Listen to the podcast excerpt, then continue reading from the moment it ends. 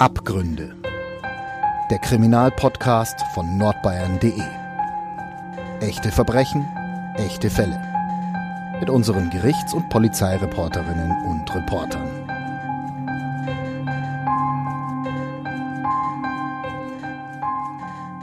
Herzlich willkommen bei Abgründe, dem True Crime Podcast von nordbayern.de. Heute ist bei mir Kollegin Clara Grau zu Gast. Hallo Clara. Hallo. Ich freue mich, dass du da bist. Wir sprechen heute über ein Verbrechen, das vor kurzem nochmal in den Medien für Aufsehen gesorgt hat. Und zwar, weil ein zu einer Haftstrafe verurteilter Mörder ähm, sich auf die Flucht begeben hat. Genau.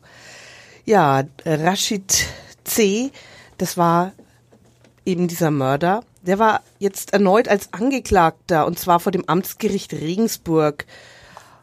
Angeklagt war er wegen Widerstands gegen Vollstreckungsbeamte.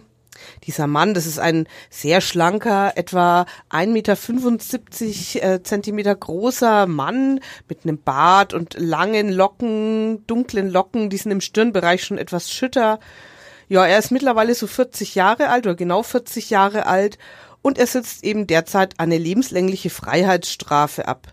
Und die hat er wegen eines Raubmordes bekommen in Nürnberg.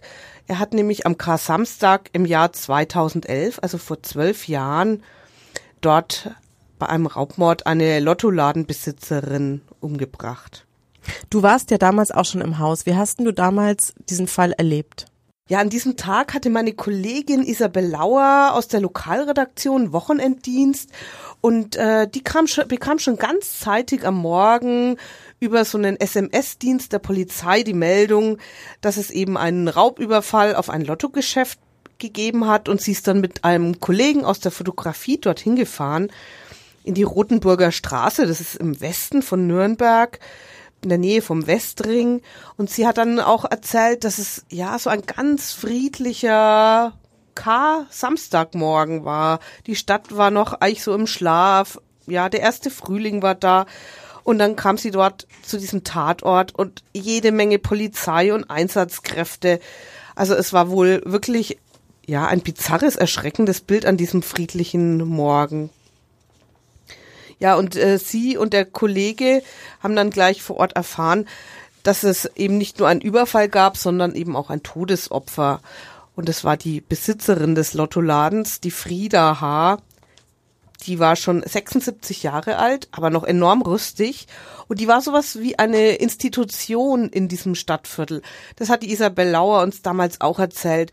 Die Leute, mit denen sie dann gesprochen hat auf der Straße, die haben erzählt, ja, sie kaufen da schon seit Jahrzehnten ihre Zeitungen und Zigaretten und spielen immer Lotto. Und die Kinder legen ihr Taschengeld in Süßkram und so kleine Bildchen an. Also jeder kannte diese Frau in diesem Stadtteil Sündersbühl. Die Kunden machten auch einen total betroffenen Eindruck, als sie das mitbekommen haben und waren wirklich fa fassungslos und standen vor dieser Polizeiabsperrung und konnten sich's gar nicht erklären. Ja, und dann hat man eben auch äh, gehört von den Passanten und auch von Angehörigen, dass die Frau nicht nur irgendwie so eine tolle Geschäftsfrau war, sondern auch der Mittelpunkt ihrer Familie. Die Familie hat gleich gegenüber von diesem Lottoladen in so einer Wohnanlage gewohnt. Einer der Söhne war behindert und äh, sie hat aber ihre Söhne mit im Laden integriert gehabt. Die haben ihr da geholfen. Ihr Mann hat die Büroarbeit erledigt und sie hat halt vor allem den Verkauf gemacht und ist eben äh, mit den Kunden ins Gespräch gekommen die Polizei hat dann auch mit meiner Kollegin gesprochen und da kam dann eben raus, ja, dass es einen Kampf gegeben haben muss, dass es wirklich äh, gewalttätig geworden ist, dass die Frau wohl erst mal ganz schön brutal ins Gesicht geschlagen wurde. Später hat man dann auch äh, Fotos gesehen, dass ihr Gebiss zerbrochen auf dem Boden lag und sie wurde dann erwürgt. An der Beute ist gar nicht so viel weggekommen.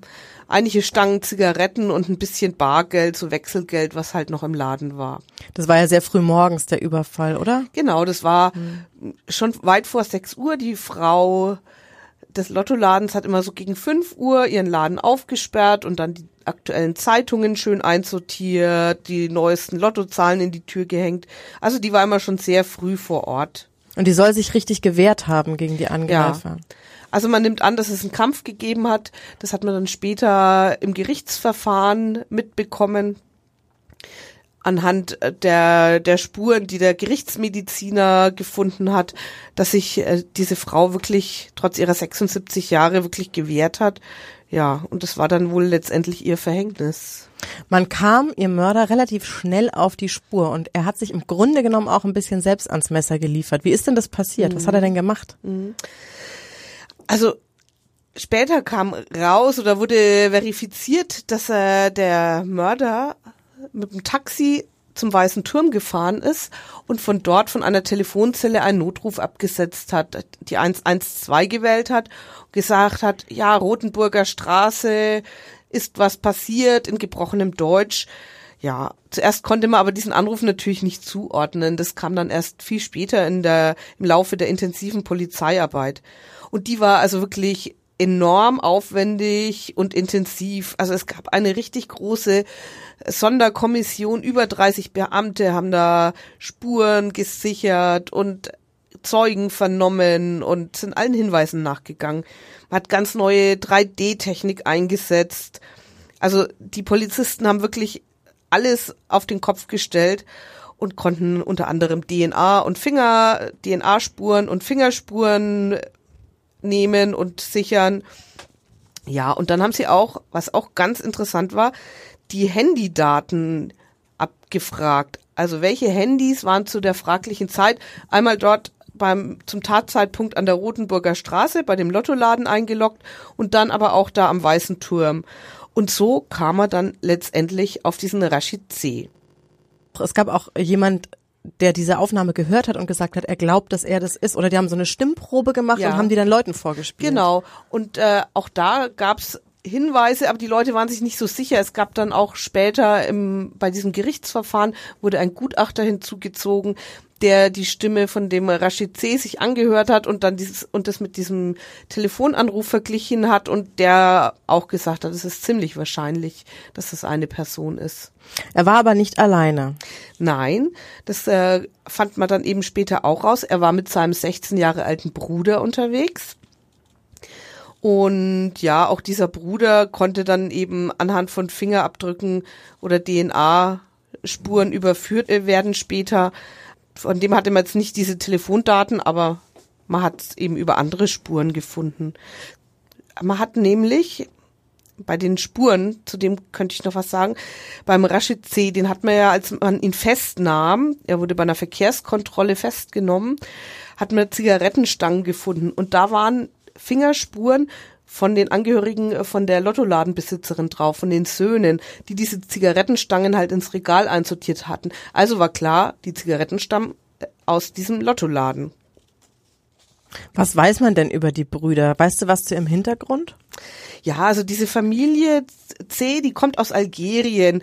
Der Rashid und sein Bruder und vermutlich auch noch mehrere andere Familienmitglieder, es ist immer von acht Geschwistern die Rede, die kamen wohl schon so um 2008 spätestens aus Algerien und zwar als Asylbewerber. Und der, zumindest der Rashid und sein Bruder haben äh, damals eine falsche Identität gewählt, um einzureisen. Der Bruder war in einer Einrichtung für unbegleitete minderjährige Flüchtlinge untergebracht. Er war ja 16, hat sich aber bei seiner Festnahme sogar noch als noch jünger ausgegeben. Er sagte, er sei erst 13, also noch nicht straf mündig. Die Polizisten und auch ein Gerichtsmediziner, die haben das sofort angezweifelt, haben gesagt, na, also der schaut nicht aus wie 13. Und man hat ihn dann erstmal in der Kinder- und Jugendpsychiatrie untergebracht und äh, dort Tests gemacht, die dann eben auch festgestellt haben, dass er deutlich älter ist. Genau, ja. Diese Familie ist kein unbeschriebenes äh, Blatt, also vor allem der Rashid und auch äh, Geschwister von ihm sind schon in Deutschland und in Frankreich aufgefallen äh, durch verschiedene Überfälle auf Supermärkte, Lottoläden. Also und der Rashid und sein Bruder Sid Ali, die haben in Nürnberg gleich mehrere wirklich heftig brutale Überfälle auf Supermärkte und auf einen Lottoladen in der Willstraße in Gostenhof verübt. Das konnte man später dann eben auch anhand dieser ganzen Spuren nachweisen, dass die dort unterwegs waren. Als es dann zum Prozess kam, da warst du dabei, oder? Ja. Erzähl mal, wie war das so? Wie hast du das erlebt? Mhm. Also der Prozess war vor dem Landgericht Nürnberg-Fürth vor einer Jugendkammer. Das ist immer der Fall, wenn einer der Angeklagten oder auch Opfer minderjährig sind. Die beiden Täter haben keine Geständnisse abgelegt. Der Rashid äh, hat gar nichts gesagt. Sein kleiner Bruder hat sich mal in den Vernehmungen geäußert, dass er damit am Tatort in diesem Lottoladen war, aber hat auch keine Angaben zu diesem, zu diesem Mord gemacht. Also es war dann ein Indizienprozess und das heißt, da müssen wirklich ganz viele Beweise wie Puzzlestücke zusammengesetzt werden. Das ist wahnsinnig aufwendig und so hat dieser Prozess auch wirklich mehrere Monate gedauert. Es wurden wirklich unzählige Zeugen und Sachverständige vernommen. Also es war ein enormer Aufwand. Ja, da gab es das große Glück, dass der Vorsitzende Richter dieser Jugendkammer wirklich ein ganz erfahrener, ganz besonnener Mensch ist der wirklich schon viele, viele große Prozesse auch geleitet hat und der das wirklich total akkurat gemacht hat, sehr objektiv und juristisch wirklich wasserdicht, aber er hatte halt auch eine Empathie für die Opfer, das fand ich wirklich ganz herausragend. Wenn er die vernommen hat, kam auch irgendwie rüber, dass er die Leute mit ihrem Leid, das sie erfahren haben, auch wirklich ernst nimmt. Und dass er, dass er auch ein bisschen irgendwie mitfühlen kann. Was nicht heißt, dass er dann nicht neutral ist, aber also er hat eine sehr menschliche äh, Seite gezeigt, dieser Vorsitzende Richter. Und viele von den Opfern waren wirklich schwer gezeichnet. Einige konnten gar nicht mehr arbeiten. Äh, der Rashid hat äh, zum Beispiel die Löhe-Schule, eine Schulsekretärin überfallen und da Geld aus dem Tresor ge geraubt. Und diese Frau war völlig, völlig am Ende, kann ich mich noch erinnern. Also die wollte nicht mehr zur Arbeit gehen, die war verängstigt. Also es war wirklich echt schlimm. Ja, und im Gegensatz äh, zu dem zu dem Richter und auch den Leuten im Publikum, die da wirklich auch mitgelitten haben mit den Opfern dieser Gewaltverbrechen und auch dem Leid der Angehörigen von dieser Lottoladenbesitzer, blieb der Rashid völlig kalt. Also man hatte das Gefühl, es geht ihm total sonst wo vorbei. Also er hatte wirklich den man hatte wirklich den Eindruck, dass er richtig kaltblütig ist. Bei dem kleinen Bruder hatte man ab und zu bei Vorträgen der Zeugen schon das Gefühl, dass er, dass er eine Regung zeigt, aber bei seinem großen Bruder überhaupt nicht. Und was haben die beiden letztendlich für eine Strafe bekommen? Der Rashid wurde wegen Mordes einmal mit dem Mordmerkmal Verdeckung einer Straftat und dem anderen Mordmerkmal Habgier zu einer lebenslangen Freiheitsstrafe verurteilt. Er hat dann auch noch zusätzlich für diese ganzen anderen brutalen Überfälle auch noch eine Gefängnisstrafe von weit über acht Jahren bekommen. Und die Richter stellten auch noch die besondere Schwere der Schuld fest. Das heißt, dass man nicht nach 15 Jahren die Möglichkeit hat, als normaler Mörder äh, vorzeitig das Gefängnis zu verlassen. Der Bruder bekam auch über acht Jahre, achteinhalb Jahre Jugendhaft und wurde dann eben in einer Jugendhaftanstalt untergebracht. Jetzt saßen die beiden quasi im Gefängnis oder waren in Haft. Äh, jetzt ist der ähm, Rachid C. aber nochmal Thema geworden, Anfang des Jahres. Ja, genau. Ja, da war der Rashid, der saß äh, lange Zeit in äh, Straubing ein. Das sind in Bayern eigentlich immer die Mörder untergebracht, weil das ist so ein totales Hochsicherheitsgefängnis. Die sind da voll auf so harte Jungs ausgelegt. Aber dort hat er einen Vollzugsbeamten angegriffen. Und aus diesem Grund gab es ein Verfahren vor dem Amtsgericht Regensburg wegen Widerstands gegen Vollstreckungsbeamte. Mittlerweile war der Rashid aber in ein anderes Gefängnis nach Würzburg verlegt worden. Das macht man in so einem Fall, wenn es dann so einen Vorfall gab. Und wurde dann von Würzburg mit Würzburger Vorführbeamten nach Regensburg gebracht. Und der Prozess ging los. Man hat ihm, der war zunächst an den Händen gefesselt mit Handschellen. Die hat man ihm in dem Prozess abgemacht. Und dann wollte der Rashid mit seinem Anwalt mal sprechen. Und die sind dann in ein Anwaltszimmer gegangen. Aber diese Handfesseln wurden dabei jetzt nicht nochmal angelegt. Ob das vergessen wurde oder bewusst war, ist bisher nicht bekannt.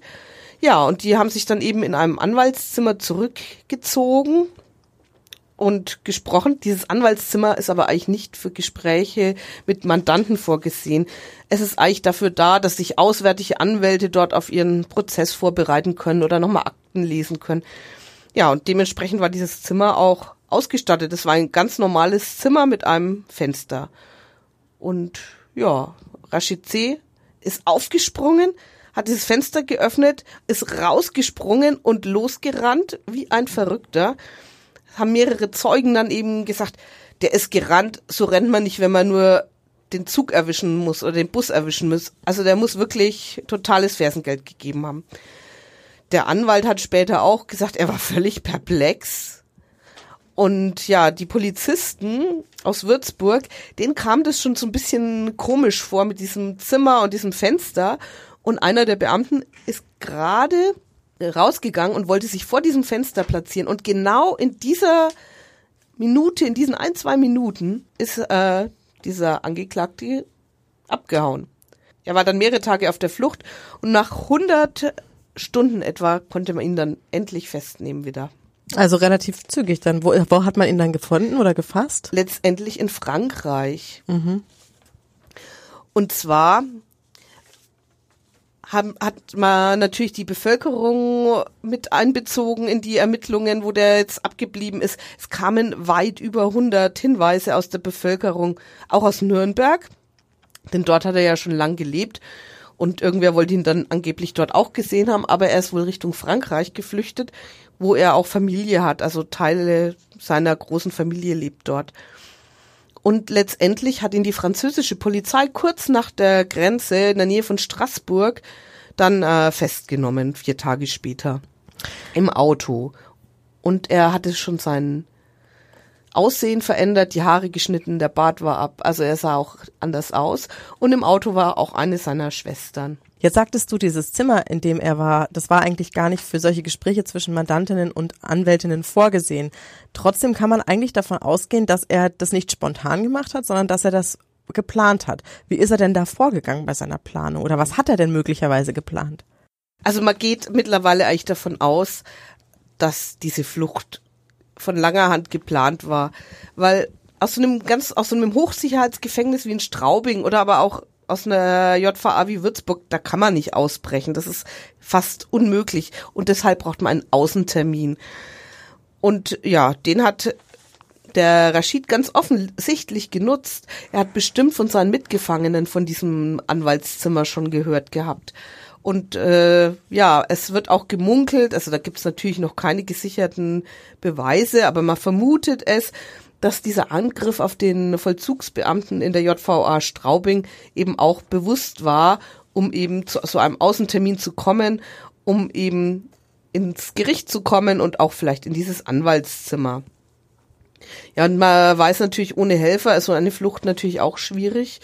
Also man muss annehmen, dass irgendjemand mit eingeweiht war, sicher seine Geschwister die in Frankreich ja zum Teil leben. Er war ja auch dann plötzlich verschwunden. Also Augenzeuginnen haben ja berichtet, dass er quasi, dass sie ihn haben rennen sehen und dann war er wie vom Erdboden verschluckt. Das liegt ja eigentlich nahe, dass er einen Fluchtwagen oder so gehabt hat. Ja, genau.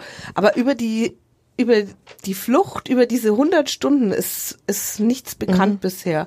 Also die Polizei hat vielleicht schon Erkenntnisse, aber die werden sie vielleicht die aus ermittlungstaktischen mhm. Gründen noch nicht rausgeben oder gar nicht rausgeben. Ich habe auch gelesen in einem Artikel, ähm, dass er eine Fußverletzung vorgetäuscht hat, um seine Fußfesseln loszuwerden. Genau, also das ist eben auch ein Punkt, warum er sagt, ja, vielleicht war das alles total geplant. Diese Fußverletzung, die ja offensichtlich dann doch nicht so schlimm war, wenn er so, wenn rennen, er so rennen konnte. konnte. genau. Aber ja, er hatte eben normalerweise sind dann so schwere Jungs auch mit Fußfesseln gefesselt und ja, da wurde drauf verzichtet mhm. in dem Fall. Das ist aber jetzt auch nicht der einzige Fall von Leuten, die so einen Ausgang, sage ich jetzt mal, in Gerichtsgebäude nutzen, um die Flucht zu ergreifen. Da gab es schon auch in Nürnberg Fälle, oder? Oder insgesamt gibt es da öfter mal solche Sachen? Ja, also das kommt immer wieder vor. Also erst vor wenigen Tagen ist ja in Coburg ein ganz ja ein äh, Sexualstraftäter auf ganz ähnliche Weise geflohen. Der ist auch irgendwie eine Treppe runtergerannt und dann aus einem Fenster gesprungen und wurde dann auch mit also hunderten Polizisten gesucht und ja, jetzt Gott sei Dank auch festgenommen. In anderen Fällen gab es zum Beispiel äh, verurteilte Schwerverbrecher, die hatten einen Arzttermin, zum Beispiel im Klinikum, Sachen, die halt nicht in, vom JVA-Arzt behandelt werden können und die haben entweder auf dem Weg dorthin oder dann vor Ort in diesem Krankenhaus einfach die Flucht ergriffen. Also es ist eigentlich immer wieder so, dass bei Außenterminen mal jemand abgeht. Jetzt hat, also ich weiß, habe zumindest von nichts gelesen, der Rachid C. hat jetzt eigentlich auf seiner Flucht niemanden verletzt oder auch keine Gesetze gebrochen oder sowas. Wir wissen ja auch schon aus früheren Folgen, die wir aufgenommen haben, dass die Flucht eigentlich nicht strafbar ist. Oder liege ich da richtig? Erwartet ihn jetzt irgendwie noch mehr Strafe oder hat sich das jetzt, äh, ist es quasi straffrei jetzt sein mhm. Ausbruch in diesem Fall? Nee, die Flucht an sich ist nicht strafbar. Also er könnte nur belangt werden, wenn er auf seiner Flucht jetzt Straftaten verübt hätte. Also zum Beispiel ein Auto geklaut oder jemanden beraubt oder Sachbeschädigungen angestellt hat. Aber davon ist im Augenblick nichts bekannt. Also freilich steht noch das Verfahren gegen ihn wegen diesem Angriff auf den JVA-Beamten im Raum. Ja, und eine frühere Haftentlassung ist angesichts seines Verhaltens eigentlich eh indiskutabel. Ja, und ein weiterer Punkt, der jetzt immer wieder diskutiert wird, eine Abschiebung. Das geht natürlich auch nicht so schnell. Da müssen sich auch erstmal Behörden und wahrscheinlich letztendlich Gerichte damit beschäftigen, ob er nach Algerien abgeschoben werden kann. Wahrscheinlich war das jetzt für das Gericht in Regensburg auch so eine Art Schlüsselerlebnis. Ähm, wird da jetzt was dran geändert oder gibt es da irgendwie Pläne, das, die Sicherungen oder das Sicherheitskonzept nochmal auszubauen? Also ja, man kann sich vorstellen, unser Innenminister Hermann tobt und auch der Justizminister ist not amused und die haben jetzt auch äh, die Behörden, Polizei und die Justizvollzugsanstalten, die Gerichte angewiesen, ihre Sicherheitskonzepte mal ordentlich zu überarbeiten. Also das wird jetzt in den nächsten Wochen und Monaten kommen, auch eben mit zwei so aufsehenerregenden Fällen in so kurzer Zeit. Äh, liebe Clara, vielen Dank, dass du uns den Fall mitgebracht hast. Es war sehr spannend. Danke, Franziska. Und äh, liebe Hörerinnen, liebe Hörer, ihr wisst, wo ihr uns hören könnt, auf Spotify, auf iTunes, auf jedem Podcast-Player eurer Wahl. Wir freuen uns über eine positive Bewertung und dann hören wir uns beim nächsten Mal. Tschüss, tschüss. Mehr bei uns im Netz auf nordbayern.de